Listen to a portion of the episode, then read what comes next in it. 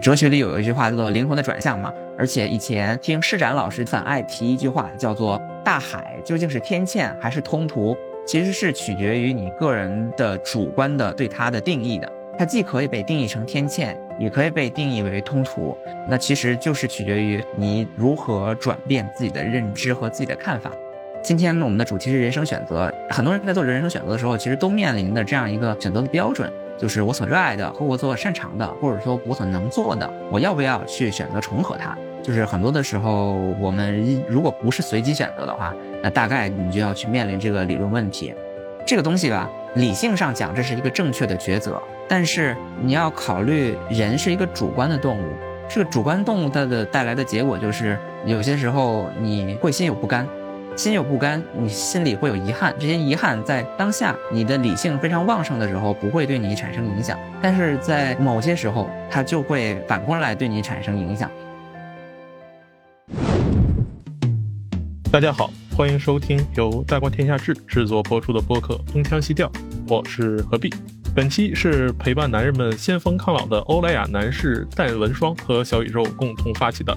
跑道不止一条，出发就是冠军系列节目之一。我们很开心收到专注前行、专为男士护肤的欧莱雅男士和小宇宙的邀请，从前行自不凡角度出发，和大家一起聊一聊如何面对人生重大抉择。如果你也有点迷茫，不如跟着我们的节目一起前行，去寻找新的方向、新的答案。那过完元宵节，龙年春节算是正式结束了。很多人在去年年初的时候可能会满怀期待。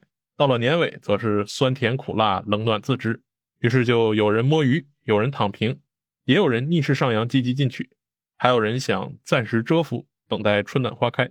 今天我们请到一位大家可能会比较熟悉的嘉宾，就是大志，他却有点不一样，因为他最近决定裸辞后走出去看一看，再做自己的选择。那大志先跟大家打个招呼啊，各位东腔西调的听众，大家好，我是大志。这一次换到我坐在桌子里边来了，对，咱们俩位置在调来回来回换换换桌子换位置啊。那其实常听咱们节目的朋友都知道啊，大志之前是我们东腔西调的制作，同时也和我一起搭档在聊江湖丛谈。只不过在江湖丛谈里，大志是主播，我是嘉宾啊。这次我们给调换一下位置。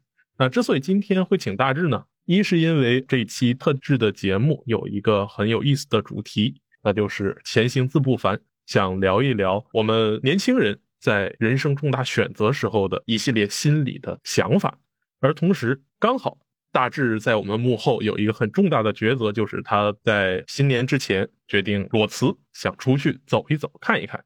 那大致咱们就从您新年前咱们节目的一个重大人事变动开始聊起。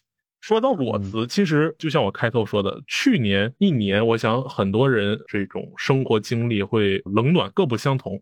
那你是怎么有勇气说突然想到想裸辞啊，想走出去看一看的？对，咱们节目一贯的风格比较硬核哈，但是今天这个话题可能我就稍稍聊一些我个人的东西哈，可能没有那么硬核，不适合做笔记。但是我想在今天这个时点，可能很多人和我有类似的这种。迷茫，或者说类似的选择，或者面临着类似的处境，所以就来跟大家分享一下。然后不一定有什么启发，有些可能是纯个人的一些感受。但是我们把自己作为方法，把自己作为样本，然后来一起思考一下这个问题吧。我确实是在去年年底，其实也就是今年年初，大概十二月三十一号、一月一号的这个时候是裸辞。当然，我这个裸辞比较特殊哈，因为我所在的公司就是咱们播客东腔西调的母公司啊，就是爱道斯。那平时除了听播客，可能了解过东腔西调的，知道背后有一家这个公司叫爱道斯嘛，其实也是依托于大观学者的一家公司，主要做一些文化类的内容。那我其实做的东西也是在很多大家看到的文化产品的幕后去做运营、做小编，也做一些制作人的工作，这是我之前工作的内容。其实你之前从事的也是咱们很多朋友都在共同从事的一项工作，因为我们知道在互联网时代，特别移动互联网时代啊，各种新媒体都在不断的涌现。那咱们的母公司爱道斯呢，其实也是一个从事音频、视频、图文一系列新媒体产品的这样一个文化公司。那你就是一个典型的互联网小编，一个互联网小编，其实在前几年的时候，有一批人。反而是决定离开北京南下啊，比如到上海，比如到杭州，因为这些地方无论从生活成本还是生活的丰富性的角度来说，都要比北京这座城市好一点。啊，大家就还是比较有计划的，说依然想着自己的发展，就去南方了。但是你却决定说裸辞，不对事后有什么太多的计划。那你是怎么想到裸辞的？你是在去年的时候就特别想着说，我年底就计划要离开，还是说也是个比较冲动的选择？哎，剖析一下内心。对，这对于我来说肯定是一种冲动，甚至我觉得是一种冲动消费。为什么这么说呢？因为我觉得，其实，在现在这么一个市场经济的条件下，很多原本只要稀缺的东西就能够被商业化。我们经济学学过，就是稀缺产生价值嘛。原本不稀缺的东西。但是在现代时代，如果它具有稀缺性，那它也就能够被商业化。我觉得像时间这个东西，其实现在某种程度上已经被商业化或者金钱化了。就是我们会去从机会成本的角度去考虑，在过去人们的时间是一抓一大把，或者说时间并不是一个可以量化的考量，所以大家不会去从消费这个角度来考虑时间。但是我自从裸辞之后，我越来越觉得裸辞这个行为实际上是购买时间。就是你用一段时间你不赚钱，或者甚至还是要花掉更多的钱，获得的就是你有一段自由的时间。这个自由的时间就是你不光有了物理上的时间，你还有了心理上的这种注意力资源。因为我相信很多人可能跟我有同样的这个感受哈，就是有的时候工作它事实上占据你的时间并不长，但是呢，呃，你要投入注意力在里面，你要随时保持注意力在线。然后，当你结束工作之后，虽然你还有时间，但是你需要用很多事儿，比如说大吃大喝，需要用，比如说躺平、刷短视频来缓解、来消磨这个工作对自己的损耗。这其实也是对时间的一种占用。但是，如果你肯拿出自己的一部分钱来，等于就你能购买一些自己的自由时间。其实我有一个感受哈，因为这几年呢，家里有一些长辈，其实他们也老了，也生病了。有一些甚至病得很厉害，他们生病之后的一个状态呢，就是一天能够清醒、能够做决定的时间是很短的，可能大部分时间是要休息，是不省人事。每天只有很短的一小部分时间是他们属于自己的还清醒的时间。当然那是老年了，但是某种程度上做一个类比，你说我们年轻人有什么本质的区别呢？好像也没有。如果把这个视角拉长到整个人生的话，给我的感觉就是，你似乎整个人生清醒的时间也不多。那些生病的人，那些老人，他们可能那个时候是在昏迷，是不省人事，是在休养。但是对于年轻人来说，有些时候我们何尝不是被迫的要躺在床上呢？被迫要陷于这种沉迷状态呢？清醒的时间总是短暂的，但是也是特别珍贵的。所以，某种程度上，当时在我看来，这是一种冲动消费。我是要用一定的成本去选择，去留给自己一段打引号的所谓的清醒的时间啊。但就像之前这个描述所说，这是一种冲动消费了，其实是很不理智的。在裸辞之后，我也觉得，其实要想说服自己，觉得自己这个选择是正确的，是很难的，因为你要面临很多来自身边的压力，包括来自自己的压力。你说这是一种冲动消费，是一种上头。我觉得完全是合适的，其实是没有明确的计划。我其实并不推荐大家学习我，因为现在并不是一个特别好的适合什么世界那么大，我想出去看看这样的时代。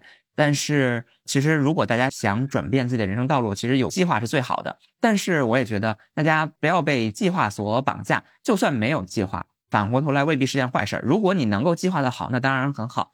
但是如果你觉得人生真的需要有一次改变，那不妨自己给自己踹一脚，摆脱这种计划。也许一个月、两个月之内，你肯定是会后悔的。但是人生的这个后悔啊，就是你总是要后悔，但是不同层面是吧？也许在三年的程度上你是不后悔的，也许在十年的程度上你是不后悔的，也许在更大的时间尺度上，你又后悔。我觉得很多事情，客观事实就是这样的客观事实，但是它的意义完全是在不同时间尺度上来衡量的。对。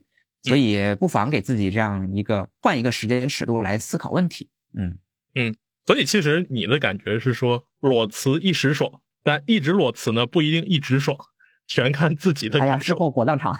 嗯，那其实回到咱们现实生活中，刚才你讲的是你对你裸辞后你在一段时间里的一个体验，这是典型的你的主观体验。这个事后火葬场出来了。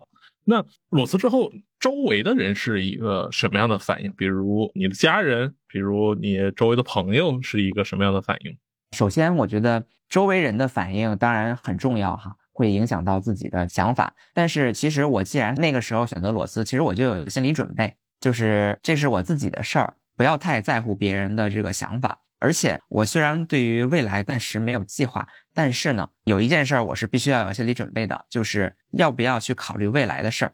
因为你只要辞职，所有人都会问你，哎呀，你接下来要干嘛呀？这是所有人都会有的自然反应嘛。然后肯定会有人去这样问你，所以那你选择怎么回答呢？这就是一个很重要的问题。但其实对于我来说，我就知道我肯定是想不清楚。我肯定是没办法在做辞职这个决定的时候，我就把未来想清楚的，而且我也不太想回答这些问题，因为关于未来的事儿，其实人任何时候想起未来都会头疼。那既然头疼，我刚才也说，其实是想给自己购买一段自由时间，那我就打定主意不去想未来的事儿，我就是希望在这个时间段给自己留出一个空白。这个空白，我甚至刻意延缓自己的这个焦虑的到来。然后我觉得这某种程度上也是一种开放可能性的时间点。如果你在一开始做决定的时候就把所有的事情都想清楚了，没有空白的话，你就没有办法让可能性进来。所以我希望留出这么一段时间，让各种各样的可能性进来。其实何必老师刚才你提到，就是说这之后别人是怎么反应的嘛？其实一开始，那当然父母肯定是不同意的，他觉得，哎呀，你应该骑驴找马呀，你应该做好准备再做出改变呢。那我给出的一个理由就是，首先我肯定还要工作三十年。那既然要工作三十年的话，我为什么一定要惶惶不可终日于这一两天呢？对吧？哪怕就是你留出一年的时间的空白，那对于你要工作三十年来说，那不也是很短的一部分吗？如果从三十年的角度去考虑，那其实真的给自己留出一段空白期，那又有什么呢？所以我也和父母讲了我的这个想法，我觉得至少这个想法他们是接受的，因为人生是一段很漫长的旅程，而且这个旅程它是一个单向的嘛，在我们过去的这个叙述中，可能它是某种单向的，但是我越来越觉得人生不是爬楼梯、爬金字塔。最近有一句很火的话嘛，叫做“人生不是轨道，而是旷野”。究竟是轨道还是旷野？这个东西其实并不是外在嫁给个人的，而是你自己怎么看。哲学里有一句话叫做“灵魂的转向”嘛。而且以前听施展老师很爱提一句话，叫做“大海究竟是天堑还是通途”，其实是取决于你个人的主观的对它的定义的。它既可以被定义成天堑，也可以被定义为通途。那其实就是取决于你如何转变自己的认知和自己的看法。呃，某种程度上，我现在越来越觉得，其实当你把更多的可能性开放给自己的时候，人生真的是一个旷野。虽然那个旷野可能充满了危机和风险哈，但是它也充满了各种各样的可能性和希望。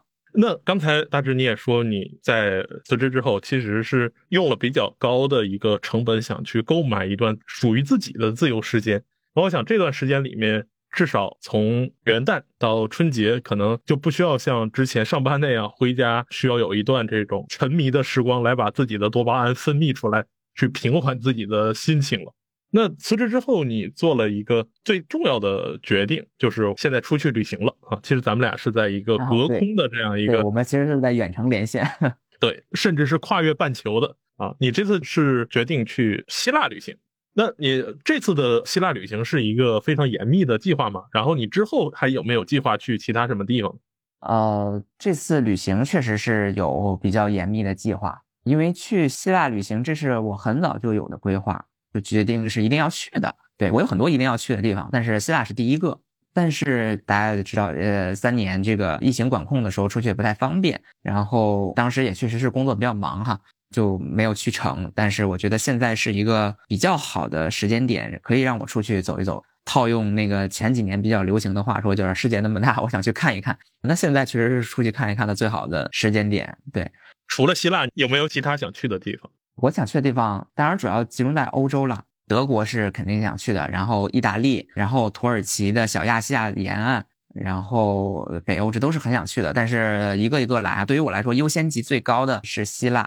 因为这个和我自己的这个生命历程是比较相关的。因为我在读研究生的时候，我的专业就是古希腊哲学，然后这个东西对于我来说其实是有最重要的意义。其实某种程度上带有一种朝圣感哈，因为在希腊雅典这个土地上，虽然很多遗迹现在没有了，但是你明明知道很多你所关心的人当年就在踏足的这个土地上，你在和他们在同样的空间，但是不同的时间完成某种重合，对于我来说其实是心仪已久的。就这种人文旅行还是挺让人心动的，就是自己之前在青春时候花了几年时间去呃认真阅读啊，甚至每天都在接触的书本上那些文字、那些符号、那些名字，然后到了现场，哎，能够时空重合，去有一个非常现实的体验，这个还非常有意思。对，其实我特别推荐艾劳斯能够开发希腊的这个考察项目哈，在希腊也待了两天了嘛，啊，不止两天，已经四天了，就我的观感非常好。其实。你在这里边能看到很多书本里、历史里怎么和现实相互印证的东西。我觉得这个地方就是历史的层垒非常清楚。我认为西方文明最早是希腊文明，希腊文明也分成几个时期：早期的爱情文明、英雄时代、古风时代、古典时代、希腊化时代、罗马时代，包括后面的历史，就是这几千年的历史，在希腊各自都有各自的这个体现。你完全可以按照时间的顺序去规划自己的这个旅行的行程。其实是一个非常适合去进行考察的一个地方啊！啊，我觉得咱们俩现在可以进入列国志环节。那这几天去希腊，你都去了哪些地方？你还会去哪些地方？已经去地方是包括这个，首先雅典，大家如果来希腊的话，肯定第一站都是来雅典。然后去了克里特岛，克里特岛是地中海比较大的一个岛，可能很多人来希腊会去圣托里尼，一个很小资的地方，好多人度蜜也去那个地方，充满了蓝白色。对对对。它是一个火山喷发之后形成的这么一个岛，然后克里特岛要比圣托里尼还要再南边一点。地中海上有几个大岛嘛？一个是西西里岛，西西里岛也是受希腊文明影响很大的地方。然后希腊人最开始建立殖民地，呃，也是在西西里岛。然后还有萨丁岛、科西嘉岛，这些都是在意大利。然后克里特岛是属于希腊的，然后它离希腊大陆大概飞机也要一个小时。然后其实它的距离离北非已经非常近了。实际上，大家如果对希腊史有了解的话，爱琴文明最早就是诞生在克里特岛，上面有那个米诺斯文明的遗址和迈锡尼文明的遗址。那迈锡尼文明其实演变了很久，才演变成后来我们最熟悉的古典的希腊文明。那克里特岛之所以能有文明，某种程度上它就是一个枢纽。就是施展老师说，长城是中原和草原的枢纽。某种程度上，我就觉得克里特岛确实也是一个枢纽，它是埃及文明和新月沃地这两个文明原发地之间的一个枢纽，因为它离两个地方都很近，然后通过商贸与它们相连接，所以很多的文明成果其实都吸收在了克里特岛。就这次也去了克里特岛上的一些博物馆嘛，某些神他的神的崇拜其实和埃及是非常相像的。最著名的，大家一定要去的就是那个克诺索斯王宫。这个传说是这个宙斯的牛头人，牛头人这个特修斯之船嘛。特修斯干了一个事儿，就是克里特岛上有个怪牛，怪牛每年要雅典去进献童男童女，然后特修斯作为雅典的王子，就毅然决然挺身而出，去这个米诺斯上这个迷宫里杀掉了这个米诺陶怪牛，然后拯救了雅典，就是这么一个神话故事了。它发生的地方其实就是在这个克里特岛。对，然后传说中还有一个很有意思的地方，就是这个宙斯经常搞外遇，其中一个外遇的人就叫欧罗巴，但是他又怕被赫拉发现，然后宙斯就自己变成了一个小牛，然后这个用小牛驮着欧罗巴去到了克里特岛，等于就是在这个神话中欧洲诞生的地方，就是欧洲之所以被命名，就是因为这个欧罗巴，但是这个欧罗巴还真的是和克里特岛有非常深的这个渊源。某种意义上，克里特岛就是欧洲的诞生地。对，它是希腊文明的诞生地，然后进而也是欧洲文明的诞生地。那现在在雅典呢？雅典你逛的怎么样？嗯，雅典，首先我有个感觉哈，就是这个雅典，我先是去了它的这个市区嘛，就是最核心的这个老城区，也是大家基本上旅游都会去的地方。某种程度上，有种来到了另一个北京的感觉，我真的感觉和北京很像。就是当我去这个帕特农神庙去卫城的时候，我感觉这个地方应该就是北京的故宫，北京的长城。我感觉我又来到了另一个城市的故宫和长城。至少吃的还是比北京强一点，地中海饮食比较健康。呃，那对对对，这是主观感受了哈。但是就是刨出主观感受，我也确实觉得有很多地方它确实在空间上也和北京很像。就是雅典这个城市的核心是一座山和一个广场，这就和北京很像。然后北京的最中心也是一座山，是个景山，然后下边有个宫殿，然后有个广场。其实呃，雅典也很像，它最核心是一座山，就是大家能够在任何角度都能看到的那个卫城 Acropolis，上面有那个帕特农神庙。然后这个山是有北坡和南坡，它的核心是在这个北坡。大家从山上就能往下看到有一个剧场。然后最重要的是有一个古阿格拉，就是 agora。agora 这个词儿，其实大家可能在历史书上就学过，它就是市场的意思，CBD 啊，商业中心。但是这个市场不光是商业发达，而且它既是希腊人开展商业活动的地方，也是希腊人开展政治活动的地方。也是希腊人的哲学生活的所在地。大家都知道，苏格拉底就是经常在市场上去和人辩论。然后很多民主的戏剧的上演也是在这个市场旁边的这个剧场。然后很多演讲也是当有政治人物希望进行公众演讲的时候，他也会在市场上举行。等于这个是雅典这个城市政治生活，当然也就是它的民主生活的发生的地方。所以这就显出和北京的这个差距了。北京也是有一座山啊，山下呢也是政治发生的场合，但它是在过去的这个几百年，它主要是帝王政治发生的场域。那只是在一百年我们革命之后，宫殿旁边又有了广场，那是我们这个人民主权之后，人民当家作主，我们有参政议政的这个地方。而雅典它是在两千年前，山下的这个地方就是民主政治生活发生的一个场域了。这个是让我觉得很不同的一个地方。其实雅典也有王政的时期，就是很早也有国王。那个王也是在卫城旁边的一个小山上，叫 Areopagus 狼山或者战神山。但是他那段时间很快的就过渡过去了。在漫长他最辉煌的时代是民主政治的时代，然后它发生的地方就是在山下的这片阿格拉广场，它的主角是人民。这片现在还是市场吗？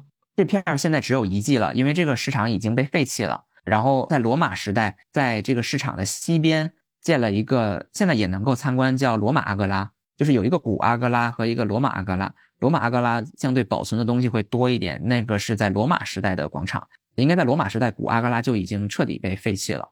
然后如果现在去古阿格拉呢，还有一定要参观的地方就是那个阿塔罗斯柱廊，那个柱廊就是一堆柱子，但是上面有顶棚，然后每两个柱子中间可能是商铺。在古代可能就是这样，现在它是被开发成了一个博物馆。这个柱廊在希腊语就是 stoa，如果熟悉英语的话，就是斯多葛派的那个 stoics，它是同一个词。所以在历史上，斯多葛派也被称为廊柱派。大家都知道，就是这个斯多葛派的，你可以说他的创始人是来自塞浦路斯岛的那个芝诺。芝诺最开始他的哲学的这种教诲，就是他天天停留在这个市场里去跟人家讨论哲学。然后他的这个学派就被称为 Stoics 狼柱派。某种程度上，这个阿格拉既是苏格拉底开展他哲学的地方，也是在罗马时代的这个最重要的哲学斯多葛哲学它诞生的地方。而且特别有意思的地方就是，大家如果现在去这个阿格拉遗址的话，能够看到两个雕塑，就是孔子和苏格拉底。应该是在十多年前，中西文化友好交流年，我们中国送给了希腊两尊雕塑，一个是苏格拉底，一个是孔子。那孔子和苏格拉底在广场上跨越两千年，再一次展开了他们的这个哲学探讨，也是很有意思的一件事儿。哎，那这次在希腊旅行呢之前做列国志的时候，呃，我们在聊到呃希腊的时候，也说到希腊当下可能会遇到一些，比如财政困难啊，或者是这个旅游胜地，我们都知道啊，这个移民啊，或者是这个小偷啊比较多。那你这两天去的话，你感受怎么样？哦，我感受还是挺好的。可能我也没有去那些比较乱的街区哈，因为你从那个 Acropolis 就是那个山上往下看的时候，南北坡还好，你望向那个阿格拉那个地方那很好。但是如果你换一个方向，就能够看到密密麻麻、鳞次栉比，甚至有一点密集恐惧症的那些房子。可能那些比较密集的街区可能稍微乱一点，但是我在这个老城区这一块其实还好。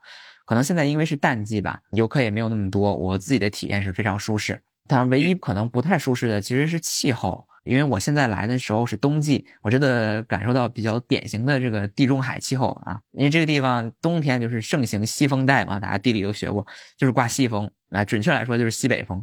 当然这个西北风没有那么冷啊，但是潮湿，而且风很大。潮湿的结果就是一会儿晴一会儿雨，就是一天变十八个天气。一会儿下雨，一会儿阴天，一会儿出大太阳。当然，对于游客来讲，就是最大的问题就是不太适合出片儿，就是你很难找到一个晴天的时候能够去拍东西。尤其去海边的话，那个海风是非常大的。然后就是何斌老师，你刚才也提到这个希腊这个财政问题，它的很多码头被卖给了中原海运，现在是我们中国的这个公司在经营。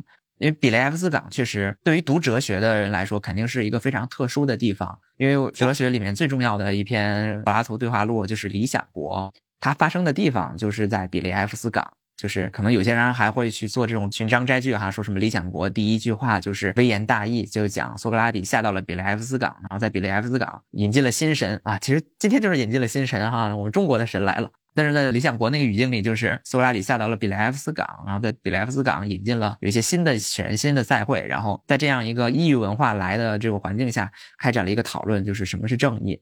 在比莱夫斯港能够看到那个中原海运的那个码头来来往往的货运，确实是非常繁忙。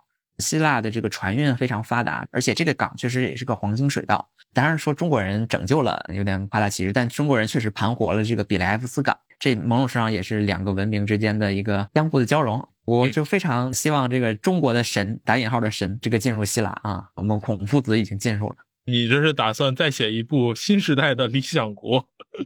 哎，那你刚才说是带着朝圣的心态，那逛的这几个地方啊，克里特、比雷埃夫斯、雅典，有没有满足你对于之前学习希腊哲学的一个想象？呃，还是多多少有一些吧。我觉得，呃，在这个地方就是猫猫狗狗很多，很多历史遗迹都是有很多猫很多狗。呃，说到狗，大家可能能想起来，就是就是希腊有一个这个学派叫做犬儒学派，就是说他们像狗一样生活。啊，就住酒桶里头那那那个，住酒桶里啊，迪欧根尼。当然这是我的想象哈，在古代，在这样一个环境当中，其实大家的生活是比较悠闲的。也正是在这种悠闲中，大家去思考、去反思。我觉得哲学诞生在这样一个地方，确实是很合理的。对，那你刚才说的这个是希腊哲学诞生时候的状况，给人一种非常悠闲的感觉。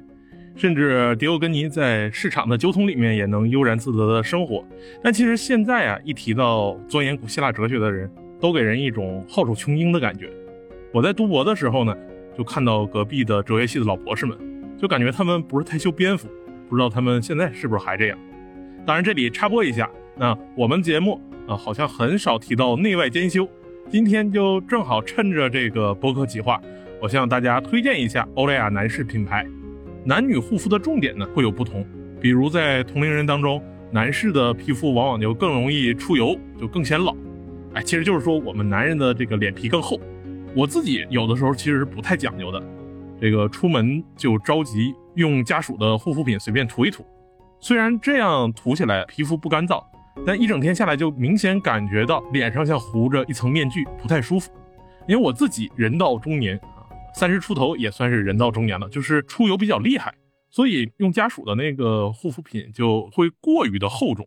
那后来我用欧莱雅男士淡纹霜就比较清爽。我看配方有添加了玻色因 Pro 和抗氧基肽，当然这些专有名词我不是太了解啊。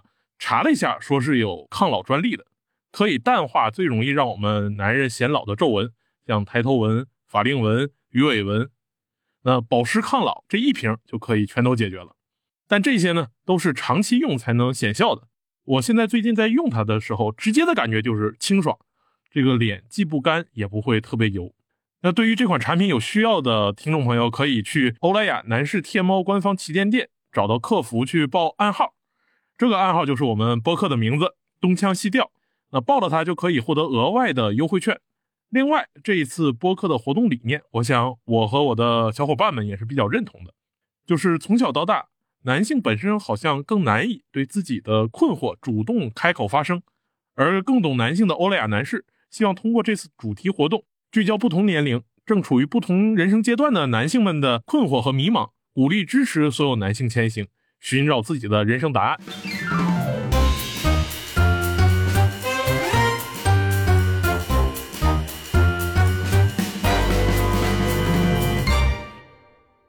我们回到今天的主线。嗯，大致刚才你分享了自己在希腊的旅行，同时也带出了其实你在工作之前的更重要的经历，就是你在研究生阶段是学哲学的。那之前咱们也聊过很多，你的本科专业其实还不是哲学，是学新闻的。那新闻学听起来就是一个比较实用的学问，哲学可能对于一般人来说啊，感觉都会比较缥缈。那你自己在工作之前的这个求学经历是一个什么样的状态？那为什么会有转向比较大的选择？哲学这个专业是如何在你的心中种下了一个种子，后来发芽，让你决定出去求学的？嗯，好的，那还是回到人生选择这个问题上。其实现在已经二十多岁了嘛，进行的人生选择也是很多的。某种程度上，我觉得我们这一代人，像我是九零后嘛，我是九五年出生的。某种程度上，我们这一代人在二十五岁之前的人生经历，我觉得都是挺相似的，分化并没有那么大。可能也是在二十多岁之后，大家的人生才渐渐拉开了不同的这种支线。换到二十年前，其实中国的经济条件就是大家都不富裕，对，所以每一个人可选择的路向也不多，所以可能这个人生旅程在这几十年的变化当中是很相像的。我觉得，也许现在零零后他们在一开始就有完全不同的这个生命旅程和生命路向，因为他们生在一个已经是分化过的时代，所以他们可能一开始的人生路向就会有分化。但是我觉得我们这一代不一样，我们这一代在我们很小的那个时候，这个社会还没有那么强烈的分化，所以我们是慢慢随着人生的成长，然后我们的人生才慢慢开始了分化。这里我觉得可能还不太一样。我觉得，因为咱们俩私下聊也知道，你是我在人生过程中遇到的第一个活着的北京四中的毕业生。北京四中呢，在我小时候，这是一个只有在书本上能看到的名字，就像你在书本上看苏格拉底一样。那我们小时候看卷子就是北京四中。那后来上了大学呢，遇见了其他的，比如人大附啊、幺零幺啊、北大附啊，这些都还能遇得到。但北京四中的确遇到的很少。这个意义上，其实咱们俩同为九零后，虽然我比你大了几岁，但我们男人脸皮厚嘛。我觉得还是可能会有差异的。你作为一个哎全国性名校中学毕业的学生，你当时是不是就和我们不太一样？已经对自己的这种学习或者是学业的选择有了比较明确的规划？那并没有。其实自我觉得我和很多人其实是一样的，就是在高中之前是名副其实的小镇做题家，那其实上高中之后也是。虽然说这个四中是好像所谓名校哈，但其实并不是所谓的贵族学校。当然有很多人很厉害，但是我觉得大部分人还是普通人。其实，在那个环境当中，也并没有摆脱小镇做题家的心态。虽然有些人他因为家庭的缘故，他很早就完全不是小镇做题家的心态，但是对于大多数人来说，要考上好大学的话，要以一个小镇做题家的心态来去卷。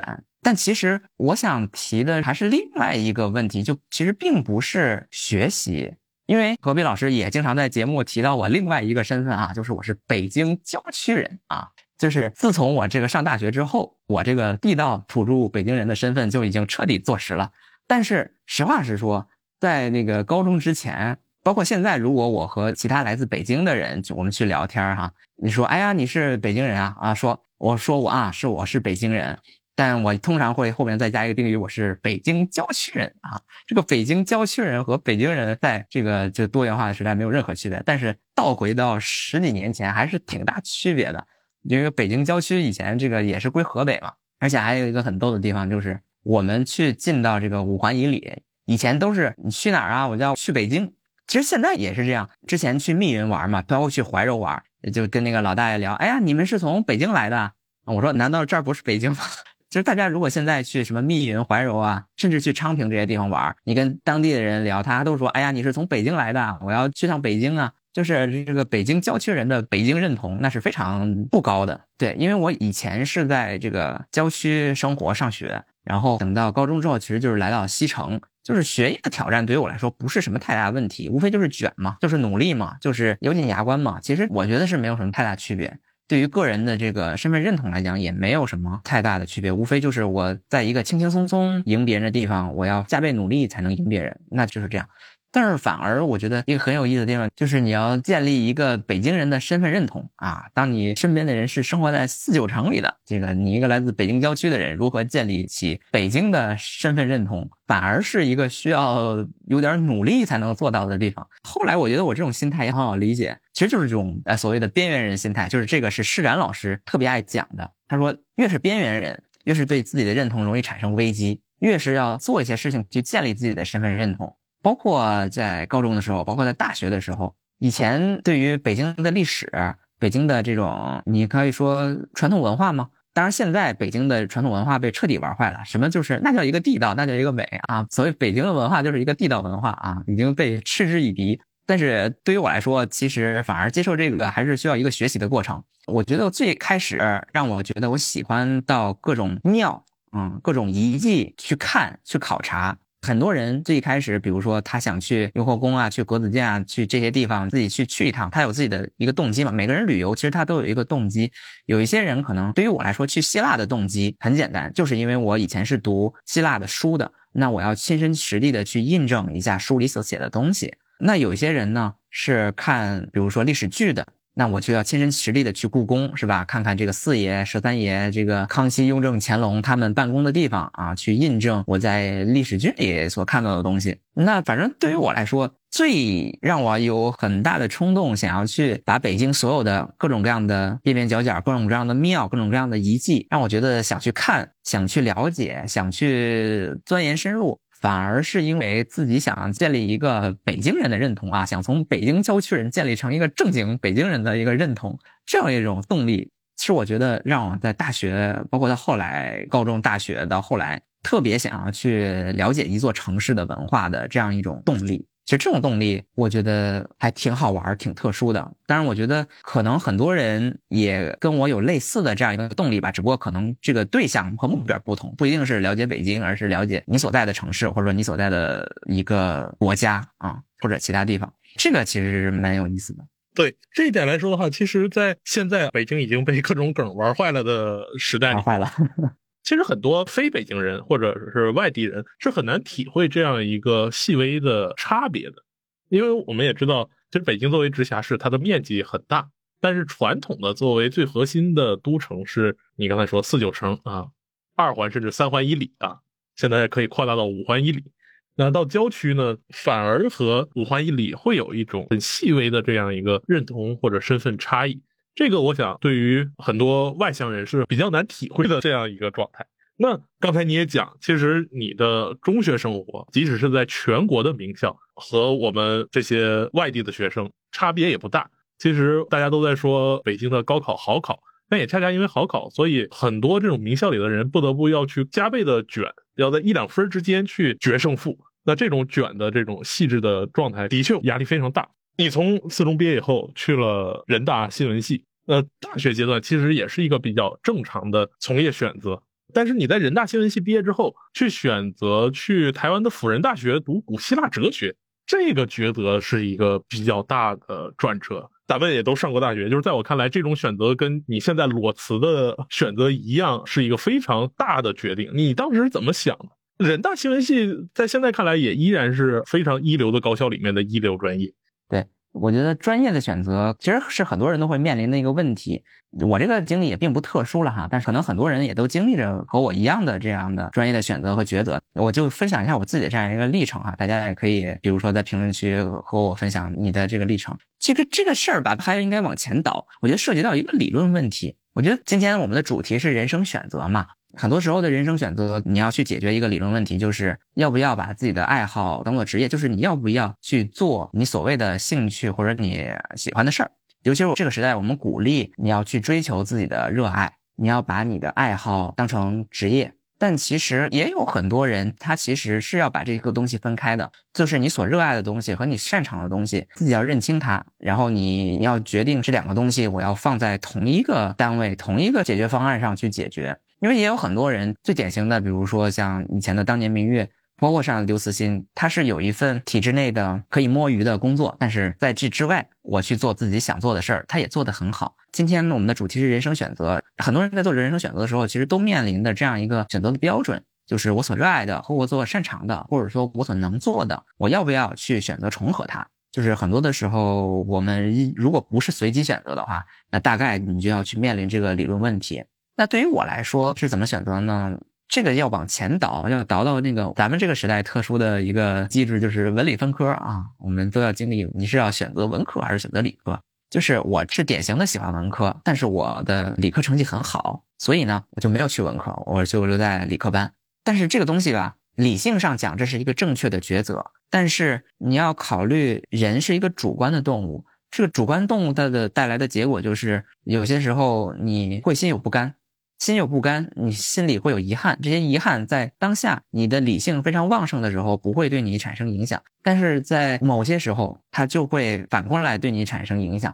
它这个影响对于我来说呢，就是当我选专业的时候啊，就是我们那个时代没有张雪峰，大家选专业呢，某种程度上都挺随机的。那对于我来说，我就当时给自己下定一个目标，就是我一定要选择一个文科专业。虽然我是学理科的，我的理综成绩非常好，但是我当时给自己的目标就是我一定要选择一个文科专业。然后我去看哪些好的大学的文科专业是招理科生的，然后最后锁定了就是人大新闻系。就是新闻系是唯一一个当时我觉得还不错的文科专业，然后他也招理科生，然后分数线也不太高，这个选择就这样做出了。有的时候真的感觉世事这个沧桑变化啊，这个在那个年代，我们上学那个年代，新闻系不像今天这样，新闻系那个时候是特别特别好的一个专业，就是很多你们这个历史系、隔壁社会学系啊、隔壁这个人口学系，甚至哲学系。都以转专业，甚至第一名转专业转到新闻系为荣啊！那个时候确实新闻系是非常受欢迎的一个专业。但是在我上大学的这几年，其实真真实实的见证了时代的变迁，就是整个媒体形式的一个转换，传统媒体彻底衰落，然后新媒体崛起，然后一个新的草莽英雄的时代出现。某种程度上，除了这种媒介形式的转化，我觉得这个整个社会的心态也有了一个特别大的转化。就是在我上大学这几年，有一个场景让我印象非常深刻哈，就是我觉得我上大学那几年，就是从一三年一直到一七年，我觉得在那几年一个社会最不一样的地方，就是那是一个特别推崇年轻人，甚至年轻人有点被献媚的一个时代。我记得有一个场景我印象非常深刻啊，就是十三幺那个节目。可能很多人都看过《十三幺》这个节目，它破圈火是有一期他采访马东，在这一期有一个非常戏剧性的画面，就是许知远问马东说：“你喜欢这个时代吗？”然后马东他那个表情非常的复杂，他连续回答了三个，说：“我喜欢，我喜欢，我喜欢。”如果你看过那期节目，你就知道他这个背景。像马东，他也是央视出来的，是这种传统媒体，所谓做电视出来的。后投入了这样一个综艺节目《奇葩说》的这样一个制作当中，传统媒体是某种程度上有点高高在上，它是一个权威的化身。而像《奇葩说》这样的节目，他是热烈的拥抱新事物，热烈的拥抱年轻人，甚至达到了某种打引号的献媚年轻人的程度，就是年轻的才是好的。如果你不跟着年轻人的脚步，那你注定是一个被淘汰的人。哪怕你本心实际上还是有一点复古，有一点忧伤，有一点其实跟这些奇奇怪怪的年轻人玩不到一起。但是这就是一个时代，这就是一个属于年轻人的时代。你作为一个中年人，你必须跟上。所以他哪怕没有那么确信，他也要连回答三个“我喜欢，我喜欢，我喜欢”。我觉得在我们那个上大学那个时代。整个就是在广义的媒体行业吧，就是弥漫的这样一个气氛，就是对于年轻人的推崇，对于活力的推崇，甚至到了有点发烧的感觉。但是我明显感觉到，从一七年或者说在那之后开始，对于年轻人的这样一种推崇，实际上是从大家热衷于考公考研开始，我就知道那个时代大概一去不复返了啊，有点退潮。所以我觉得，在新闻系这几年，我是彻底见证了一个用经济学的话讲，一个吹泡沫的时代，然后见识到泡沫破裂的一个时代。当然，我这里谈的不是经济，而是谈整个社会的一种情绪吧。以至于现在的这个情绪变化到一个什么程度，就是我发现我的大学时代终结于一部电视剧，就是《人民的名义》。就是我特别记得我大学毕业的那个时候，最火的一个电视剧就是《人民的名义》。这《人民的名义》电视剧里塑造出了很多的人物，在当时来看，最火的是那个李大康、吴刚嘛。吴刚也是凭借这部剧火的。六年之后，我发现最火的人是这个祁同伟。有些人可能不但，但是如果大家去搜一下，就是最近在很多这个视频平台、短视频平台，祁同伟又火了一波啊！很多考公的人，尤其是考公准备上岸的人啊，都把这个祁同伟的这个图片换成了自己的电脑桌面。这个年轻人，这个终于醒悟哈，宇宙的尽头是学习祁同伟，是考编考公。呃，这个时代的变迁啊，对，可能大家刚看电视剧的时候都以为自己是侯亮平，现在回到事实，大家认为自己都是祁同伟。对，然后刚才我说的是这样一个时代氛围哈，但是其实你说这样一个时代氛围对我的影响，刚才谈到是自我选择嘛，其实这个在这样一个时代氛围的转变中，我是一个观察者，是一个亲身体验的感受者。某种程度上，我自己对社会的认知是被我上大学那个时代所塑造。但这是在认知层面。你说具体的人生选择，我真的有受这个时代大潮影响吗？好像也没有，好像我并没有其实受到这个时代大潮的影响。但是我清清楚楚知道，我是在见证这个时代大潮的。而我自己的选择呢，因为我是从新闻系后来去读哲学系嘛，跟这个时代大潮没有什么太直接的关联，完全是跟我自己的人生经历有关。就是在某种程度上，我觉得在人生的不同阶段。对于来自社会的压力，来自社会的这种规训，我有不同的态度。比如说，在更早的时候，在初中的时候，像我就是属于完完全全的碾压周围所有人，因为学习成绩特别好，外面的评价对我来说不重要。那在一个重点的，比如说中学，那。周围人都是比你强的，那来自周围人的压力和评价的就比较大。那是你迫切的需要证明自己的时候，那个是自己内和外的这种轨道感特别强的时候。之前也提到了这句话嘛，就是人生不是轨道，而是旷野。我觉得这句话其实也可以蛮复杂的去分析它的。有的时候人认识自我哈，我也并不是说去否认这个轨道感。有的时候人的自我真的是被轨道所定义的。人真的勇敢的做出选择的时候，在有些时候，其实你意识到了人生是一个旷野；而在有些时候，你人的自我意识觉醒是在你意识到人生是一个轨道的时候。呃，我觉得不一样。有的时候觉得人生是轨道，有时候你意识到人生是个旷野，它都可以帮助你去认识自己，给自己做决定提供一个助力。但像我们这种想卷的时候，那就是必须要认为人生是一个轨道。但是在上大学之后，其实我这样一个轨道感就是完全丧失了。在很长的时候，周围人再去卷什么 GPA 呀，再去卷这个各种语言考试啊。但是对于我来说，我那个时候就完全 care 这些事情。我甚至不知道考试有什么用。因为大学，我觉得北京真的是一个好的地方，就是它真的是很多元，而且各种各样的人被保护的很好。我觉得在北京这样一个氛围呢，就是你。有很多专心做学问的人，很多象牙塔。这些象牙塔呢，其实它被保护的很好。嗯，我觉得大学就是这样一个环境，它有一个围墙，把你和外面的世界隔绝开。在这些小的世界里，你可以有自己的小环境去生长。那在大学里，那个时候对于新闻系的课也并不是很感兴趣，那就去各种广泛的去听课，去隔壁的系去这个旁听。当时去历史系啊，去社会学系啊，去经济学系啊，都去旁听过。但其实最让我感触最深的，那还是在哲学系听课。一方面是这个老师的魅力哈，因为当时去听了周濂老师的在人大开的这个哲学课程，然后其实也跟我在自己专业课的学习有关。就是我的专业是新闻学下面的这个传播学嘛，某种程度上是一个缝合怪。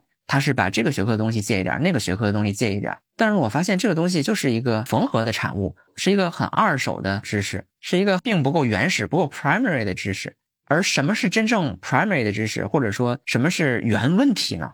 当时觉得是哲学。我觉得如果要学，要透过传播学这些表面的东西去更深入，那一定是去读哲学。还有一个启发呢，实际上是传播学告诉我的，就是我当时传播学有各种各样的理论哈。但是当时我就有一个感觉，传播学说到最后就会告诉你，就是你所认识的这个世界实际上是建构出来的，不管是意识形态还是媒体，其实它并不是这个世界本身，而是被各种有意识的建构出来的。媒介就是帮你建构这个世界最大的一个中介或者说元凶。那既然一切都是建构的，那还有什么东西是真的吗？是不被建构出来的，是没法建构的，或者说这个东西是建构世界的一个材料。那我觉得，如果能有什么东西给出答案，那一定是哲学。某种程度上是有问题导向方式，就是把我推到了这个哲学的学习当中。所以，当你顺着问题走的时候，你不知不觉的就会走到原问题。而真正的所有学科的原问题，在当时的我来看，就是哲学。所以我很自然的就是找到哲学这个学科，后来就去读了哲学嘛。那之所以去台湾呢？某种程度上，其实去台湾是一个很小众的选择。去台湾，我觉得是蛮多好处的，因为其实第一个，台湾呢去的话比较简单，你不用经历国内这些考研呐、乱七八糟的卷呐、跟别人竞争啊。这些都不需要，而且台湾的性价比也很高，你不需要花太多的钱就能够把这个学读下来。而且台湾呢，相对来说，他读很多英文的材料跟国际还是比较接轨的。台湾的学习，我觉得主要就是靠自学，但是我觉得这是对的。我觉得我在学习的历程中最大的收益就是得益于我的自学。就是我开始学会自己利用图书馆，开始学会自己找自己感兴趣的问题来研究，然后以这种方式来组织自己的学习。其实某种程度上，现在的这个旅行也是一个学习的一部分了。其实也是用自学的方式来安排。我觉得这是对我来说帮助最大的一部分。这个就可以往回倒，我的自学是从什么时候开始的呢？就是我原来这个数学特别的不好，这个很多学文科的人都跟我有同样的这个感受。我的数学特别不好，数学为什么不好？并不是我不喜欢数学，我其实挺喜欢数学的，但是就是上数学课听不懂。这个又有一个插曲，就是我当年跟数学老师的这个关系极差啊，这个差到这个我上课从来不抬头，从来不听。然后就是我已经彻底放弃了数学课堂，我就自己拿本书来看。然后上课我就从来连头都不抬。然后呢，当时主要是为了跟数学老师对抗啊，所有的数学作业我都踩一脚再交上去，然后留一个大血印子在那儿。然后这个父母不行啊，父母觉得这个数学有问题啊，然后去找了这个数学老师去聊。然后我一看这个父母去找数学老师了，我一怒之下把我这个家长从数学办公室给拉出来了。那当时确实有够叛逆啊，为了不学数学。但其实我很喜欢数学。我觉得正是在这个叛逆过程中，在数学怎么自学这个问题上，我开始了最初的尝试。所以也是在这个过程中学会了自学。然后后面的其实整个哲学的学习，其实大多数都是来自于自学，来自于通过各种各样的材料，顺着问题的方式来引导自己思考。我觉得到今天我也是非常受益于这样的方式。但是这样的方式的代价就是你的节奏完全是自己的，就会和外面脱节。就导致好像我在各种人生的选择，包括读研呐，包括工作呀，好像都比别人慢半拍，好像都没有什么清晰的规划。体现在当年保研、考研，包括这个读语言，那个时候很多人出国嘛，那我其实也没有做相应的准备。那问题可能就是在我自己各种太随性了，太顺着自己了。如果能够再重新来一次的话，可能我并不会这样完全顺着自己的这个随心所欲的来。对，嗯，所以也就是说。其实之前你在自己的精神自由追逐和社会压力之间，其实也没有太多犹豫，更多的就是按照自己的想法去做的。而经历了一系列学业和工作上的这个变动之后呢，其实你还是想把社会的现实压力跟你自身的自由之间要做一个平衡。那从刚才你的回顾里面呢，也会看到，就是无论从中学还是到大学还是到研究生的整个求学阶段，其实你还是比较从心所欲啊，比较自我。其实没有特别考虑社会压力和自我选择的这样一个平衡问题，但是经过了一系列的学习和工作上的这样一个变动，甚至有一些挫折之后呢，可能你还会把这两者之间做一个更好的平衡。对，刚才这个何伟老师你也提到这个关于自我和外部压力这些问题，就是在这之前，确实是我自己并没有考虑过太多这个外部压力的问题。外部压力肯定有哈，我觉得我也可以分享一下，因为其实对于学哲学来说，如果还要继续的话，那肯定是要读博士，然后读博士这个哲学出来之后，也没有没有什么其他对口的这个专业，其实唯一的出路就是去做高校当老师，这个是肯定。其实这种专业不光是哲学，现在高校里有很多的这种专业，其实它在社会上都没有任何用处，它的唯一的这个用处就是在这个打引号的传销啊，其实就是进大学当老师。我记得前几天还看到一个帖子，那上面说就是大学里啊有很多专业啊，你都可以把它叫做埃及学。埃及学是什么呢？就是这个东西对于社会没有任何用处。博士毕业了之后呢，你唯一的出路就是继续培养埃及学的学生，然后子子孙孙无穷尽也啊，传销也没有差不多区别。然后此处的埃及学可以代换为任何的无用专业啊。那其实这就是这个很多学科的一个处境嘛。其实哲学某种程度上也是这样一个处境，就是读哲学，尤其当时面临是不是要继续，比如说攻读博士这样一个选择的时候，也会面临很多来自社会的压力。我觉得有几方面，我觉得都可以分享一下啊。比如说，读哲学首先会遭受一些环境的压力。首先，因为哲学是个完全无用的学科嘛。那你说哲学的对口的职业是什么呢？我想了很久这个问题，就是说，除了大学老师啊，除了这个一代一代打引号的传销这个东西之外，哲学它的对口的职业是什么？我后来想明白了，是社会运动啊，五四运动是吧？新文化运动，这个各种各样的这个用思潮来去改变社会现实。因为精神思想其实是一种动员力，哲学某种程度上它的真正的对口专业是去做社会运动，但是奈何在我们这个地方是不存在这种土壤的，所以哲学也就没有对口专业了。当然这是个开个玩笑哈。刚才提到就是因为这个哲学它是一个完全没有社会公用的一个专业，所以很多人可能，尤其是外界，你的亲戚朋友会对你产生这样压力。你学了这样一个东西，你将来能干嘛？你是不是只能去个当老师了？但其实我觉得这个压力并不重要。我其实觉得面临很多来自外界的压力，其实都不重要。最重要的是你自己不怀疑就行。问题就出在当你自己也开始怀疑了，那就完蛋了。我觉得很多人去学一个自己热爱的冷门专业，他最后没有坚持下去，并不是因为他人的怀疑。当一个人真的认定了一件事儿，外界的这种质疑、外界的困难，我觉得就对于我们这样是很难改变他的意志的。但是堡垒都是从外部被攻破的。当你自己开始怀疑的时候，当你自己陷入了那个我没有用，我就是一个爱机学，我就是一个只能去做传销的人。那当你自己开始怀疑的时候，这个堡垒就从内部被攻破，一切就崩盘了。很多人其实最后并没有坚持自己最初的这个热爱，哈，其实都是从自我的崩溃开始的。这个是外界压力，其实我并不觉得外界的压力它是一个多么核心的因素，这是周遭的评价。还有一方面的评价其实是来自于家庭，来自于家庭的这种期待和目光也挺重要的。我们这一代的家庭。尤其是东亚家庭有一个典型的词叫做望子成龙。相比于世界来说，一个最典型特点就是中国的或者说东亚的父母肯于为下一代的教育投资。但是我也是后来觉得，尤其是从我自己和自己身边的一些案例来看，一方面我们中国的家庭特别望子成龙，但是我也发现一种隐秘的想法，就是很多家长其实他也并不希望孩子太有出息。我觉得这是真实存在的。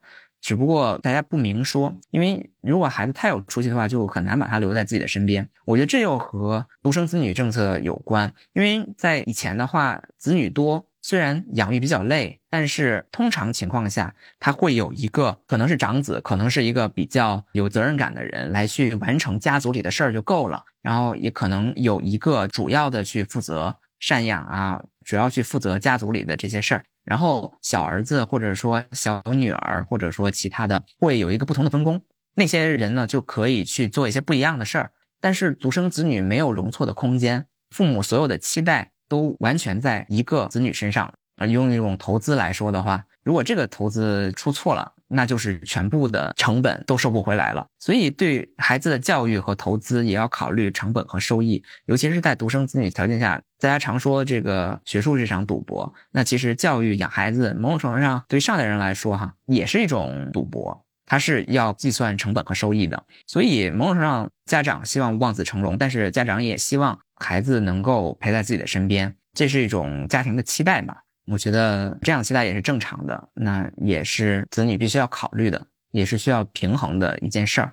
但是还是回归到最开始那句话哈，来自社会的周围人同辈的期待也好，来自朋友的期待也好，来自家庭的期待也好，这归根结底都是他人的期待，可能会有一些不同，但是靠沟通、靠一意孤行、靠这个去解释，其实都是能够解决的。人最重要的还是我觉得是要想清楚自己要什么。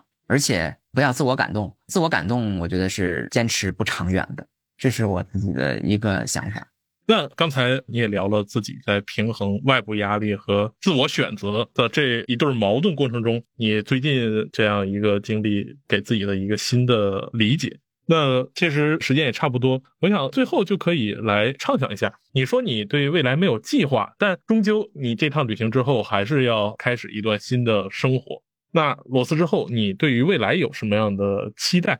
嗯，具体的期待暂时还没有啊，走一步看一步。但我觉得一个很重要的一点就是一定要让自己健康的生活，无论是调节自己的作息，调节自己和外界的关系，包括对自己身体的锻炼。我觉得更重要的是对自己身体的一种掌控。这种掌控是在你忙于工作的时候很难做到的，但是如果想做出任何改变。这个改变，它最开始的起点一定是对于自己的掌控。当你对自己有所掌控，你才能够做出抉择。那我觉得，对于我来说，第一步就是让自己健康的生活，让自己保持清醒。这样的话，任何的变动我才能够抓得住。那至于具体的计划，那现在我觉得还年轻啊，给自己的时间。然后我觉得还可以分享一下其他的对自己的一些触动哈，就是今年春节嘛，春节档看了两个电影，其实对自己还是触动蛮大的。看了这个《飞驰人生二》和这个《热辣滚烫》，某种程度上都是一部励志电影啊。这个大家都需要在春节的时候给自己励志一下。但其实我看的时候还蛮有代入感的。看完这两个电影，我就在思考一个问题吧，就是对于任何一部作品来说，尤其像这样的所谓的带引号的励志作品，它都要解决一个问题，就是我为什么而战？我为什么要拼，对吧？大家这个春节过后都想要重新开启生活，我要奋斗，我要拼一下。但是对于一个影视作品来讲，肯定是要拼，这个主角肯定最后还要取得胜利。但是要考验这个编剧和导演的功底，就是你怎么样把这事说圆了呢？就是你怎么样解释战斗的意义呢？在《飞驰人生二》这个电影里，他给出的答案就是为了旧时的梦想。因为那个赛车手张弛，他以前是冠军，但是因为一次失败，他其实有一点自暴自弃，然后就变成了一个教练，然后跟生活的妥协。但是他心底还有旧时的梦想，他希望自己虽然已经老了，但是为了旧时的梦想，他愿意再拼一次。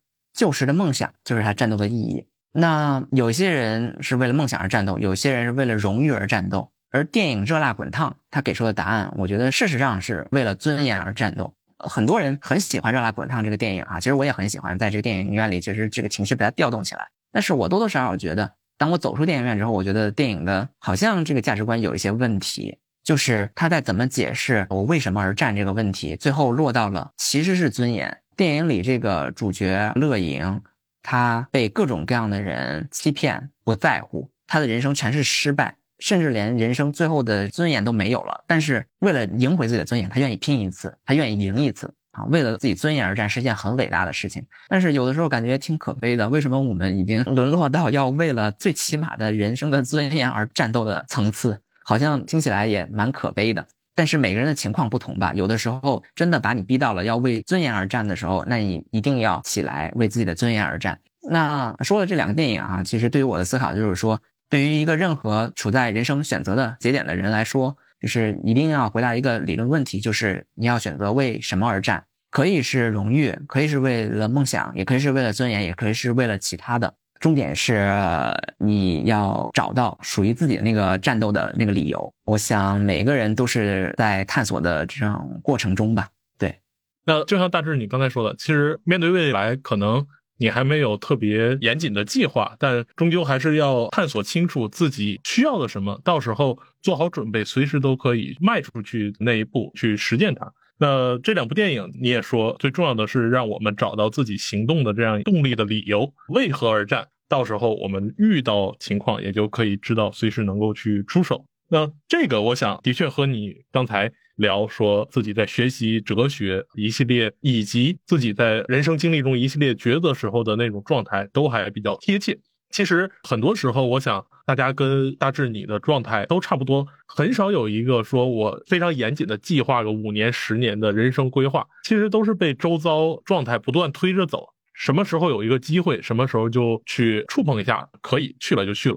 那就像你刚才讲啊，大学从新闻转到哲学，那从大陆转到台湾，这么大的学科跨越，这么大的空间跨越，其实都是既有某种必然性，自己在日常中不断的去探索，同时也有一些偶然性，就是有一个新的机会摆在了你的面前，你就会尝试去抓住它，才有了这样的一系列人生的变动。那非常感谢大志今天的分享，我想大家听了大志今天的经历，会有很多共鸣。在人生的岔路口，我们面对现实的灰暗、心有所动的时候，其实最重要的是去尝试的勇气。我相信大志还会继续探索他的人生，当然也会不定期的继续出现在我们东腔西调的系列节目中。非常期待大志后续的故事。不知同样在前行中的你，是否也有过困惑的时刻？朋友们，你做过哪些尝试？有哪些体会或者经验想分给大家呢？欢迎大家在小宇宙评论区留言，和我们一起分享你的前行故事。那正如欧莱雅和小宇宙跑道不止一条，出发就是冠军这次特别企划的名字，大家不必拘泥于现有的成功定义。人生不是单场的马拉松，去尝试，去前行，就是为我们为自己重启第二次甚至第三次的人生。那欧莱雅男士淡纹霜祝大家勇敢前行，找到更好的皮肤状态、自信态度，也找到属于自己不凡人生的答案。欢迎大家关注收听这次企划的其他节目，有三点下班。三五环，还有半拿铁，多多关注欧莱雅男士接下来的活动。呃，再次感谢大家收听，也非常感谢大志今天来到东江西调，和我们一起分享了你的人生经验。好，那今天就到这里结束了。好，感谢大志，大家再见。